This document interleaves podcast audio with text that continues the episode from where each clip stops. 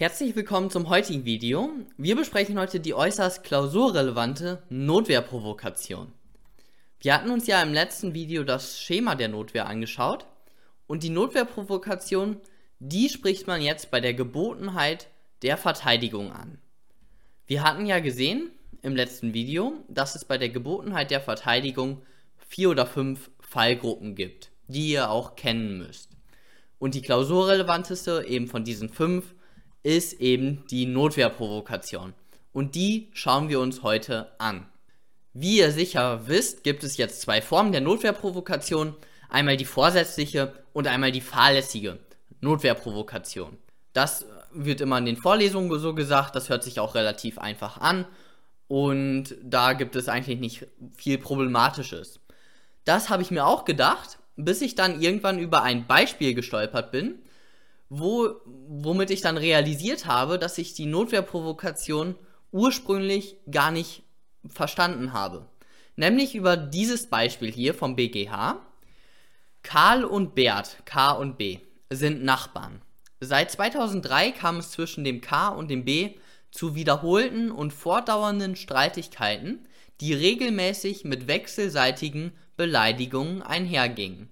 Am Tattag dem 25.08.2007, arbeiteten sowohl K als auch der B in ihrem Garten. Alsbald entwickelte sich eine über den Zaun hinweg geführte verbale Auseinandersetzung, im Rahmen derer wechselseitig Beleidigungen ausgetauscht wurden. K sagt dann zu dem B: Komm rüber, ich mach dich platt. B nimmt sich eine Axt und betritt das Grundstück des K. K. hatte von den vorherigen Gartenarbeiten einen Spaten noch in der Hand. Jetzt stichelt der K den B noch weiter an und sagt, komm, komm, komm, trau dich, so ungefähr. Jetzt holt B seitlich aus und schlägt mit der Axt in Richtung des K. Dieser weicht aus und schlägt mit dem Spaten auf den Kopf des B. So, und wie ist jetzt der K zu bestrafen? Sagen wir, der B ist ähm, gestorben. Und meine Frage an euch ist jetzt, liegt hier eine vorsätzliche Notwehrprovokation vor oder eine fahrlässige Notwehrprovokation? K sagt ja zu dem B, komm rüber, ich mach dich platt. Und als B auf dem Grundstück ist, da sagt Karl noch, komm, komm, komm, greif mich an, los geht's. Ähm, ja, schla schlag zu, sozusagen. Also liegt hier in diesem Fall eine vorsätzliche oder eine fahrlässige Notwehrprovokation vor? Das könnt ihr jetzt mal eben für euch beantworten. Und als ich diesen Fall zum ersten Mal gelesen hatte, da habe ich gedacht, dass eine vorsätzliche Notwehrprovokation vorliegt. Weil der K sagt ja vorsätzlich zu dem B, komm rüber, ich mach dich platt. Und er sagt auch noch, komm, komm, komm, greif mich an. Da habe ich ganz klar gedacht, hier liegt eine vorsätzliche Notwehrprovokation vor. Wenn ihr das auch gedacht habt, dann liegt ihr, genauso wie ich damals, falsch weil hier liegt eine fahrlässige Notwehrprovokation vor. Und das ist ganz wichtig. Wir gucken uns das jetzt an. Es gibt nämlich zwei Formen der Notwehrprovokation.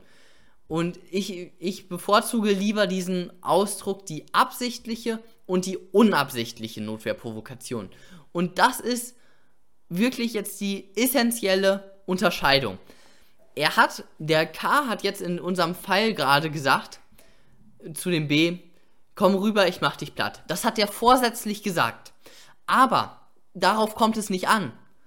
Und deswegen finde ich diese Terminologie so irreführend. Es kommt darauf an, ihr müsst euch nicht gucken, hat der K das vorsätzlich gesagt?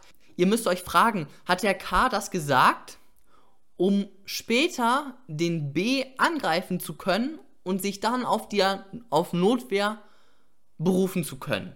Also ich provoziere, damit ich mich unter dem Deckmantel der Notwehr wehren kann.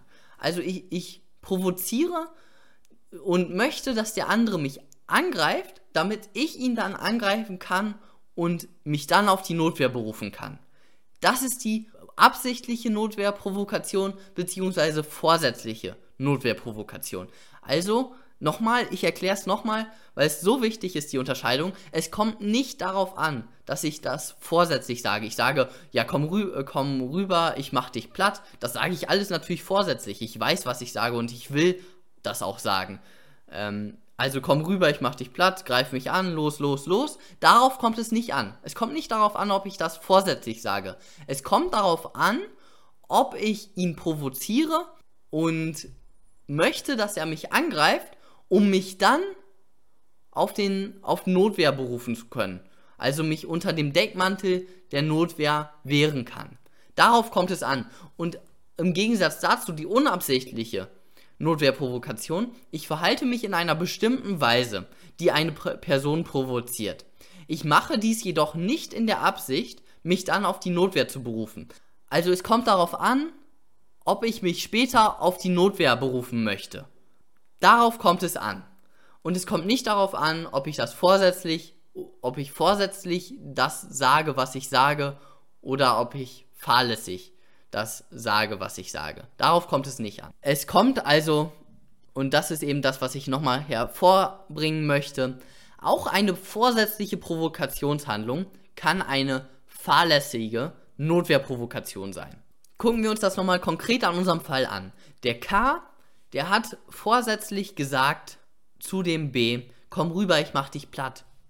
Aber seine Absicht war nicht dabei, dass der, der B ihn angreift, sodass er sich dann auf die Notwehr berufen kann. Das war nicht seine Absicht. Zumindest hat das Landgericht davon nichts feststellen können.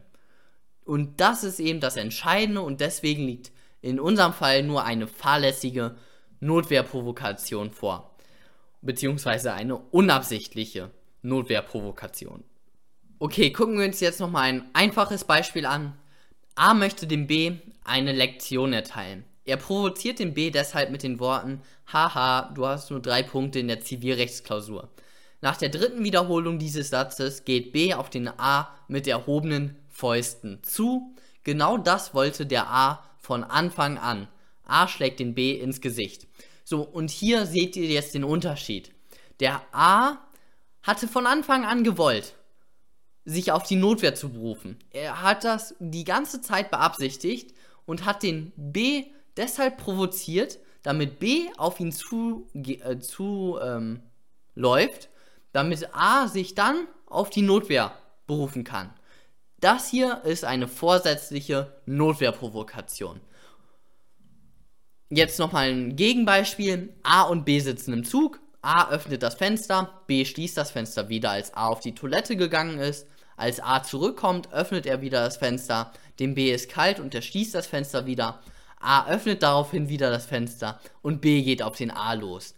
Hier ist das eine unabsichtliche Notwehrprovokation, weil der A hier steht nichts davon im Sachverhalt, dass der A die ganze Zeit wollte, dass der B ihn angreift, damit A sich dann auf die Notwehr berufen kann.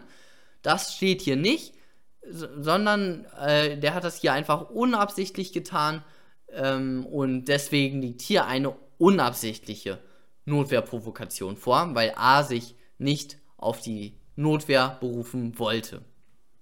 Er hatte nicht die Absicht dazu. Okay, ich hoffe, das ist klar geworden und wir gucken jetzt, uns jetzt nochmal eben die Rechtsfolgen an. Das ist jetzt alles ganz einfach. Äh, bei der Absichtsprovokation, da hat der, der Täter, kann sich dort nicht auf die Notwehr berufen. Und bei der unabsichtlichen Provokation, da gibt es wieder diese dreistufige Notwehr. Man muss zuerst ausweichen, dann muss man Schutzwehr üben und erst ganz zum Schluss kann man Trutzwehr üben. Noch ein ganz wichtiger Punkt, das äh, haben wir auch gerade bei diesem Fensteröffnen-Fall gesehen. Das Vorverhalten muss nicht rechtswidrig sein. Es reicht ein sozialethisch missbilligtes Verhalten. Also Fenster öffnen ist natürlich kein rechtswidriges Verhalten, aber eben in dieser konkreten sozialen Situation war das sozialethisch missbilligt. Also man muss nicht wie in unserem ersten Fall Beleidigungen, die rechtswidrig sind natürlich, muss man nicht aussprechen, es reichen eben diese sozialethisch missbilligten Verhaltensweisen. Das lesen wir uns jetzt auch nochmal eben kurz einmal mit den Worten des BGHs durch. Wer durch ein solchermaßen sozialethisch zu beanstandendes Vorverhalten einen Angriff auf sich schuldhaft provoziert hat, darf nicht bedenkenlos von seinem Notwehrrecht Gebrauch machen und sofort ein lebensgefährliches Mittel einsetzen, auch wenn er den Angriff nicht in Rechnung gestellt haben sollte oder gar beabsichtigt hat. Er, muss vielmehr dem Angriff nach Möglichkeit ausweichen und darf zur Trutzwehr mit einer lebensgefährdenden Waffe erst übergehen, nachdem er alle Möglichkeiten der Schutzwehr ausgenutzt hat. Nur wenn sich ihm diese Möglichkeit verschließt, ist er zu entsprechend weitreichender Verteidigung befugt. Also hier sehen wir es auch nochmal in den Worten des BGH. Es gibt eben diese dreistufige Notwehr. Ganz wichtig ist auch nochmal diese konkrete Kampflage. Also wenn der in unserem jetzt im ersten Beispiel der B mit einer Waffe auf den A gezielt hätte, ja, dann muss man nicht mehr ausweichen. Eine Waffe kann man nicht wirklich mehr ausweichen. Ähm, da kann der auch schon zu allen Mitteln greifen. Man muss also die konkrete Kampflage immer im, Hinter im Hinterkopf behalten. So, jetzt noch zwei kleine Probleme. Einmal A beleidigt den B, damit dieser den A angreift und A will den B dann eine reinhauen. Nach der dritten Beleidigung zieht der B eine Waffe und zielt auf den A. Das ist natürlich eine, eine Überreaktion, also der A möchte, dass der B ihn mit Fäusten angreift oder, keine Ahnung, ja, wahrscheinlich mit Fäusten auf ihn zuläuft. Und jetzt holt der B einfach mal eine Waffe raus. Das ist natürlich äh, ja, eine Überreaktion. Wie ist das zu handhaben? A wollte, dass der B ihn angreift, um sich dann auf die Notwehr zu berufen. Das ist wieder der klassische Fall der vorsätzlichen Provokation, also der absichtlichen Notwehrprovokation. Damit hatten wir gesehen, Rechtsfolge ist, dass kein Notwehrrecht besteht, eigentlich. Aber hier, diesen konkreten Angriff hat der A nicht gewollt. Und somit können wir uns wieder auf die Grundsätze der unabsichtlichen Notwehrprovokation ja, berufen. Wir können die hinzuziehen und somit können wir sagen, dass er hier eine Drei-Stufen-Notwehr ja, ausüben kann. Kommen wir dann zu der letzten Folie, nämlich kann man, wenn man den Angriff vorwerfbar herbeiführt, dann kann der Täter dann noch wegen Fahrlässigkeitstat bestraft werden. Und der BGH sagt, der Täter kann aus einem Fahrlässigkeitsdelikt danach noch bestraft werden. Und die herrschende Lehre sagt natürlich das Gegenteil. Wenn ein Rechtfertigungsgrund, die objektiven und die subjektiven Voraussetzungen davon vorliegen, wird das Unrecht des Täters kompensiert. Der Täter darf dann nicht bestraft werden. Das hatten wir ja in der letzten Folge gesehen.